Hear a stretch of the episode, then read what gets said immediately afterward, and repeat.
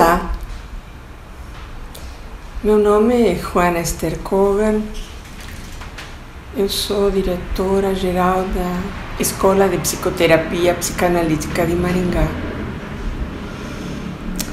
E neste momento tão, tão sui generis, tão singular, que nos convoca a todos a adequar recursos do que dispomos a criar, a ressignificar, para dar conta de um sofrimento pelo qual estamos todos atravessados, gostaria de compartilhar algumas reflexões oriundas da minha experiência com o trabalho online com pacientes em psicoterapia psicanalítica. Para começar, eu quero ler para vocês uma mensagem que uma paciente me enviou. Uma paciente que viajou com sua família literalmente para o outro lado do mundo. Tanto que entre ela e eu há 12 horas de diferença de fuso horário. E ela me escreveu o seguinte: problemas de conexão pela internet impedem o fluxo da conversa e me irritam. Muda meu humor na sessão e às vezes não consigo melhorar nem depois dela. Outras, devido à diferença de horário, me vejo falando sobre meus problemas às 11 da noite e depois tenho que ir dormir com todo mundo com as questões que trabalhamos na sessão abertas na minha cabeça.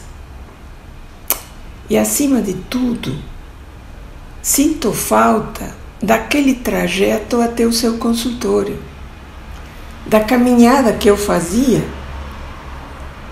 enquanto eu fazia o trabalho de editar os meus problemas, meus conflitos, e da caminhada de volta, quando tudo ficava confortável de novo. Agora, tudo isso acontece no meu quarto e é muito estranho.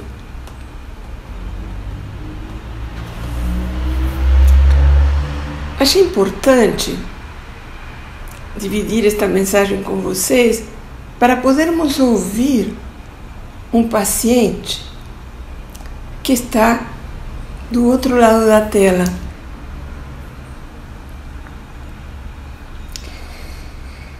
No 50 Congresso da Associação Internacional de Psicanálise, a IPA, que foi realizado em Buenos Aires uns três anos atrás, mais ou menos, o tema central foi a intimidade. Os painéis e documentos sobre psicanálise e tecnologia pelo menos triplicaram em relação a congressos anteriores. Esta é uma modalidade que está em pleno debate. E esse debate se refletiu em uma mesa que eu pude assistir, que se chamou Intimidade nos Tempos da Tecnocultura Progresso ou regressão? Lá foram expostos vários pontos de vista, mas vou lhes falar sobre um que especialmente me impactou. É um analista iraniano residente na Argentina, um jovem analista, chamado Kamran Alipanahi, expressou sua opinião sobre os benefícios das sessões de psicanálise pelo Skype, já que em seu país de origem não seria possível receber uma mulher no consultório. Por medo, por, por medo do entorno. Por meio de videochamadas, ele pode atender uma mulher e confirmou que a transferência a instância necessária para o inconsciente se abrir e o tratamento ser bem sucedido, ocorreu naturalmente. Camran disse também que, mesmo a ação de tocar a campainha na casa ou no consultório do analista foi substituída pela ação de pressionar o botão da chamada pelo Skype. Foi muito interessante para mim ouvir, ouvir esse depoimento, não só pela riqueza em relação ao trabalho online, sino porque é, é todo um universo, o universo dos países de Oriente e dos países fechados, que a gente não imagina. Né? Eu nunca tinha me perguntado como seria o atendimento em psicanálise no Irã e, sobretudo, de um homem por uma paciente mulher. Por isso que é tão interessante ir a congressos, gente. A troca de experiências é inigualável. Bom, hoje o que, que eu entendo? Hoje eu entendo que existem diversas formas de presença. Que a distância geográfica não é distância emocional. Que a virtualidade não é uma simulação do real. É uma nova realidade. E que Viena, de 1920, está longe. Bueno, vamos falar um pouco de teoria. Willy e Madeleine Baranger, entre 1961 e 1962, revolucionaram a prática psicanalítica quando publicaram seu trabalho sobre a teoria do campo, o conceito de campo bipessoal. De fato, houve uma derivação da teoria do campo da física para a psicanálise.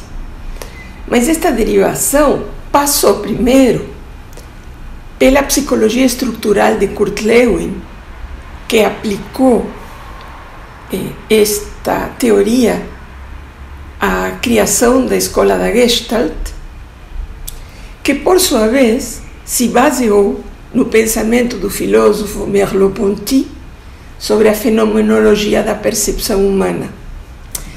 Todo este conjunto de elementos aportou para que os Baranger conceituaram um campo bipessoal dinâmico, configurado por três elementos: o contrato terapêutico que lhe deu base,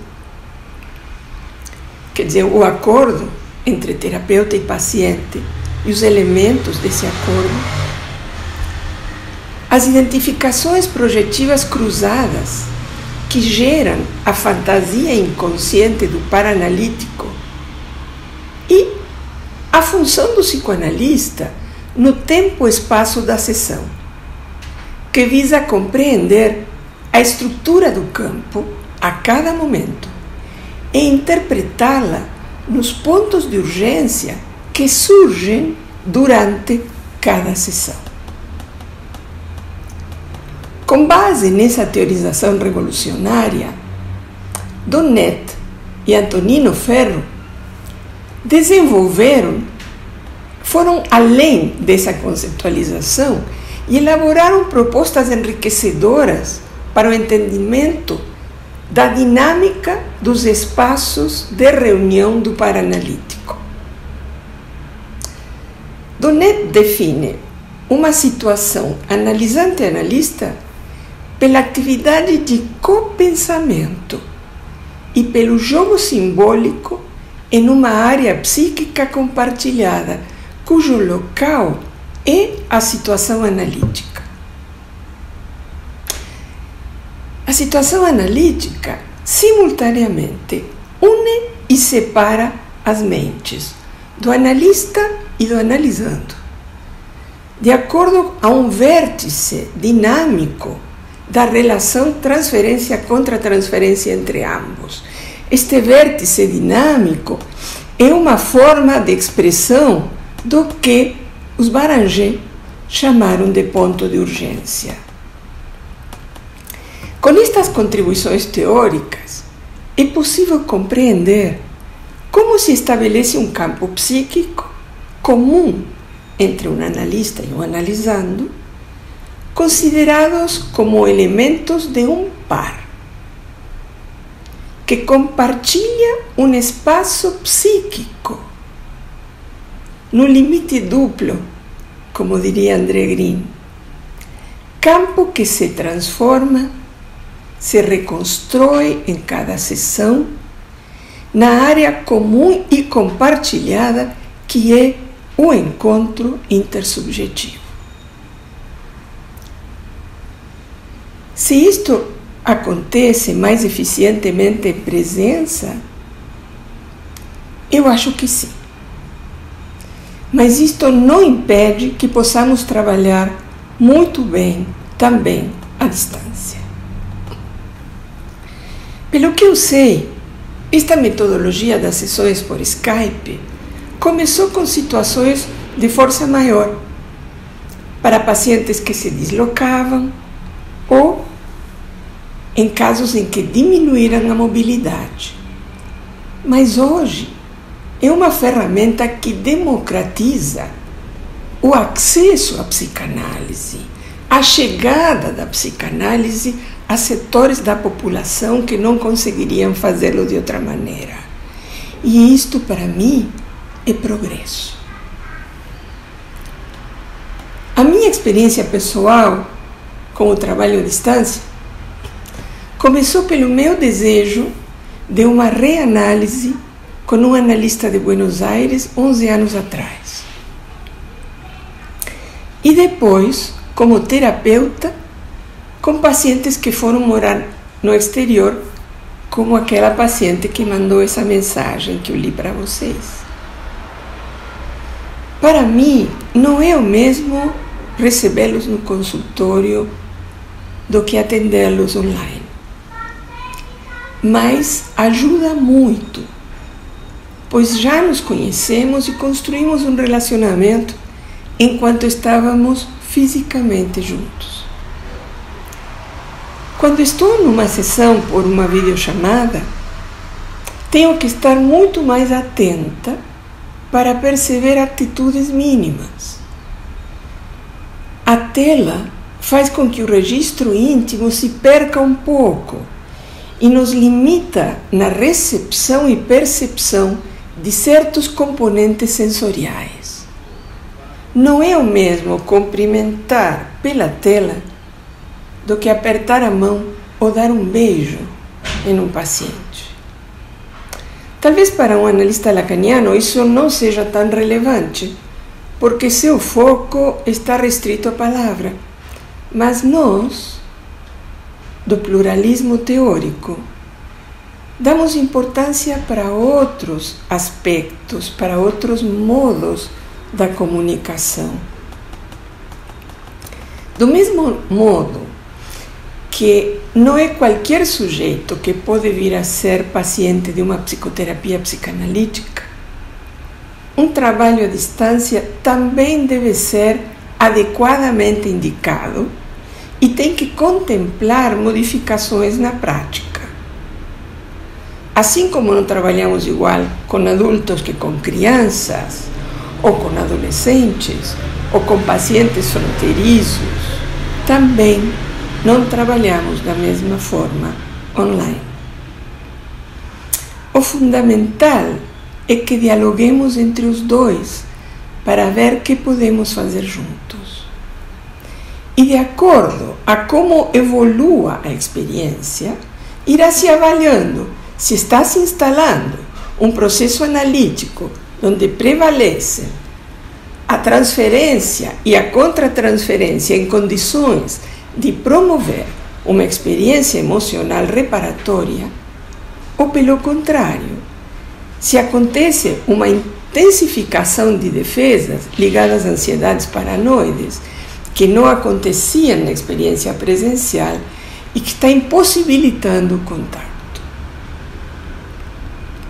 É comum, no início do trabalho online, que se reforcem defesas como a racionalização, por exemplo, tanto no paciente quanto no terapeuta. Hein?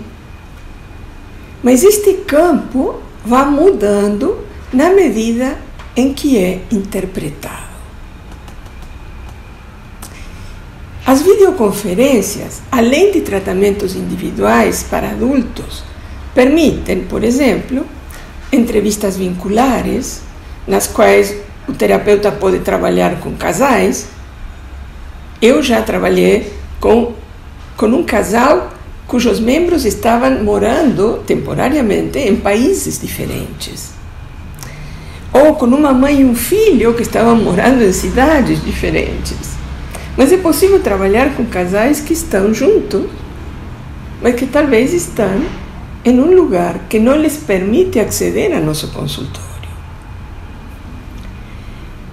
É possível também trabalhar com crianças, se as crianças já podem ter manter um diálogo com o terapeuta. As crianças muito pequenas que precisam mais do brincar concreto, talvez possam ser acessadas em conjunto com suas mães ou seus pais.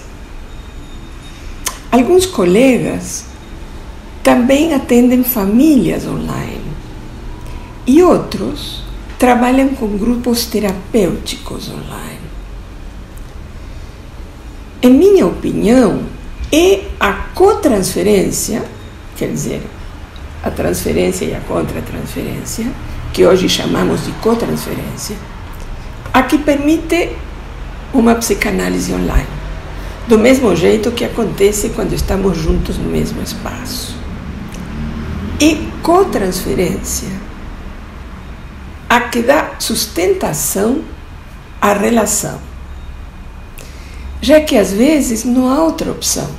Se o analista ou o analisando mudam de cidade ou país, ou se encontram acamados ou impedidos. Tem colegas que perguntam sobre processos a serem começados diretamente pela internet.